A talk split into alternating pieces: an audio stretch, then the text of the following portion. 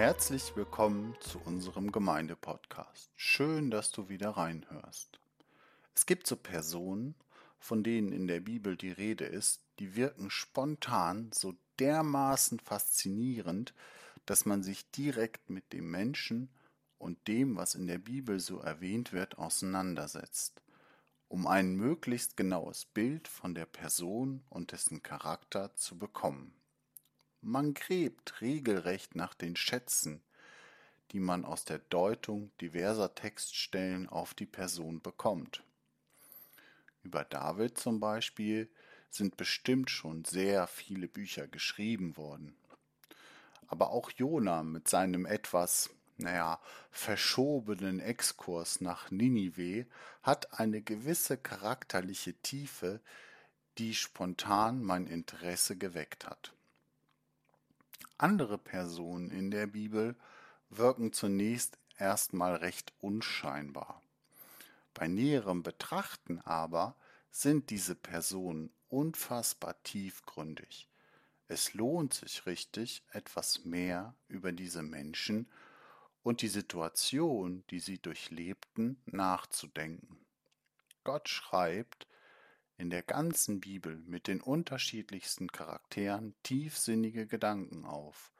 Diese Personen und Geschichten tragen dann zu dem roten Faden bei, der sich so elegant durch die gesamte Bibel zieht. Ich für meinen Teil liebe es ja, über die Personen, mit denen Gott die Bibel gefüllt hat, nachzudenken.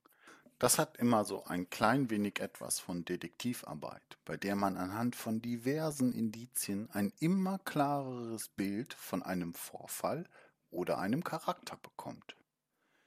Der Mann, den ich mir für den heutigen Podcast ausgesucht habe, fällt meiner Meinung nach erstmal in die zweite Kategorie und ist zunächst erstmal recht unscheinbar. Aber ich denke, bei diesem Mann ist das genauso wie mit stillen Wassern. Da stecken ganz viele tolle Charakterzüge drin, die man sich sehr gut zum Vorbild nehmen kann. Ich möchte heute über Boas reden, über das, was mir so beim Lesen im Buch Ruth über sein Wesen aufgefallen ist.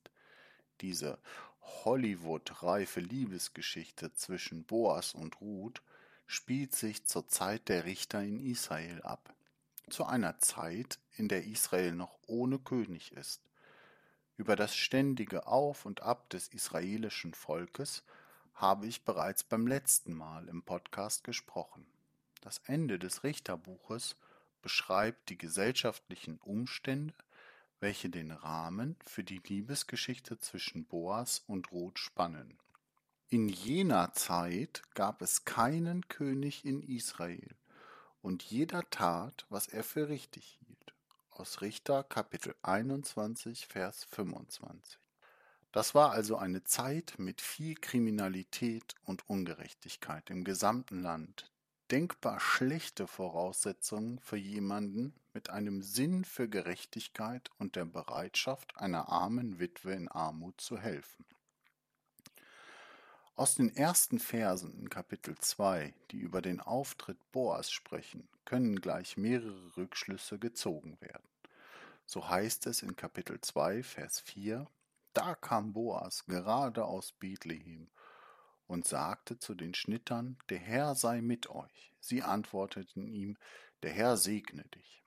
Boas grüßt seine Mitarbeiter mit einer Form von Segen, Der Herr sei mit euch. Einen Segen als Antwort, der Herr segne dich, bekommt er ebenfalls von seinen Feldarbeitern zurück. Daraus kann man schließen, dass es eine gesunde Beziehung zwischen den Mitarbeitern und ihrem Chef gegeben hat. Beide Seiten sprechen einander Gottes Segen zu, was nicht nur für ein gutes Verhältnis füreinander spricht, sondern auch für einen Glauben, der augenscheinlich offen gelebt wird.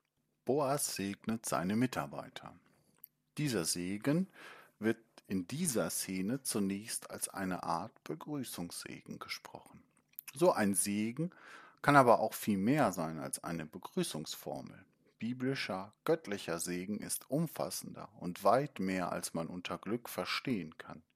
Hier geht es um Gesundheit, Wohlhaben, Erfolg und eine gute Verbindung zu Gott, welches alles in dem Segen, der Herr segne dich, mitschwingt. Ich bekomme bei der Situation das Bild von jemandem vor Augen, der gerade eine große Packung Donuts für das ganze Büro geholt hat und freudestrahlend und großzügig die Leckerbissen unter den Kollegen aufteilt. In meiner Vorstellung dieser Szene verteilt Boas ebenso freudestrahlend seinen Segenswunsch an alle seiner Mitarbeiter. Bei der Sichtprüfung des Feldes fällt ihm Ruth ins Auge und er erkundigt sich über die Frau, welche in der Gemeinschaft mit anderen Armen die Ehren auf dem Feld aufsammelt. Dieses Aufsammeln der Ehren kommt aus einem Gebot, welches von Mose überliefert wurde. Gott hat den Israeliten geboten, die Ränder der Felder stehen zu lassen, damit die Armen die Ehren aufsammeln konnten. 3. Mose, Kapitel 23, Vers 22. Und somit sich ebenfalls etwas zu essen erarbeiten konnten. Dies ist nur eine von unzähligen Maßnahmen und Geboten, mit denen Gott durch das Gesetz Mose dem israelischen Volk eine gewisse Rücksicht auf die Armen im Land vorgeschrieben hat. Boas hält sich an diese Gebote das wird daraus deutlich, dass Ruth eben genau diese Ehren aufsammeln. Und Boas weiß auch, wer auf seinem Feld Ehren aufsammelt und wer da jetzt neu ist. Aber Boas bleibt nicht dabei, dass er die Armen oder Ruth einfach Ehren aufsammeln lässt, sondern er ist bemüht, noch mehr zu geben. Diese extra Zuwendung könnte man auch als einen Ausdruck der Sympathie werten. Vielleicht waren diese Vorbereitungen aber auch ein einfaches Achtgeben. Schließlich gehörte Ruth ja zur entfernten Verwandtschaft. Auf jeden Fall gibt er Ruth alles Nötige, damit diese sich selbst und ihre mittellose Schwiegermutter versorgen kann. An einer Stelle befiehlt er seinen Schnittern sogar, über das Maß hinaus noch zusätzlich bereits geschnittene Ehren heimlich fallen zu lassen. Dieses Handeln macht Boas für mich zu einem echten Vorbild. Boas bereitet hier etwas Gutes für andere vor, ohne direkt dafür die Aufmerksamkeit einzuheimsen. Für diese gute Tat möchte er nicht die öffentliche Aufmerksamkeit auf sich ziehen. Er freut sich im stillen über die Freude, anderen etwas Gutes getan zu haben. Und im gleichen Zug ermöglicht er anderen günstigere Bedingungen und erleichtert die Arbeit von Ruth dadurch ein wenig. Noch bevor die Geschichte jetzt so richtig Fahrt aufnimmt, möchte ich an dieser Stelle eine Pause einlegen und aus dem Buch Ruth aussteigen. Auch im nächsten Kapitel geht es um noch so einige außergewöhnlich gute Charakterzüge im Wesen von Boas, die ich mir vielleicht ein anderes Mal vornehme. Wenn du dich dafür interessierst, welche dies sind, dann empfehle ich dir, selbst einmal Detektiv zu spielen und das Kapitel 3 durchzulesen. Es lohnt sich. Ich möchte zum Abschluss noch diese bislang erwähnten lobenswerten Charakterzüge zusammenfassen. Boas stellt in so mancherlei Hinsicht einen Prototypen dar. Viele Merkmale in seinem Wesen können wir uns sicherlich zum Vorbild nehmen. Boas ist ein Licht in einer recht dunklen Zeit.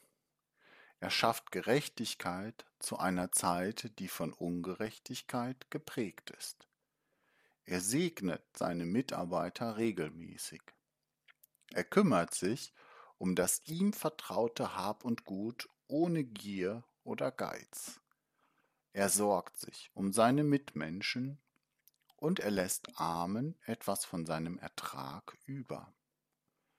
Er bereitet in aller Stille anderen gute Gelegenheiten vor, und dafür erwartet er keinen Lohn. Das waren jetzt einige Punkte, die ich so faszinierend an dem Charakter von Boas finde.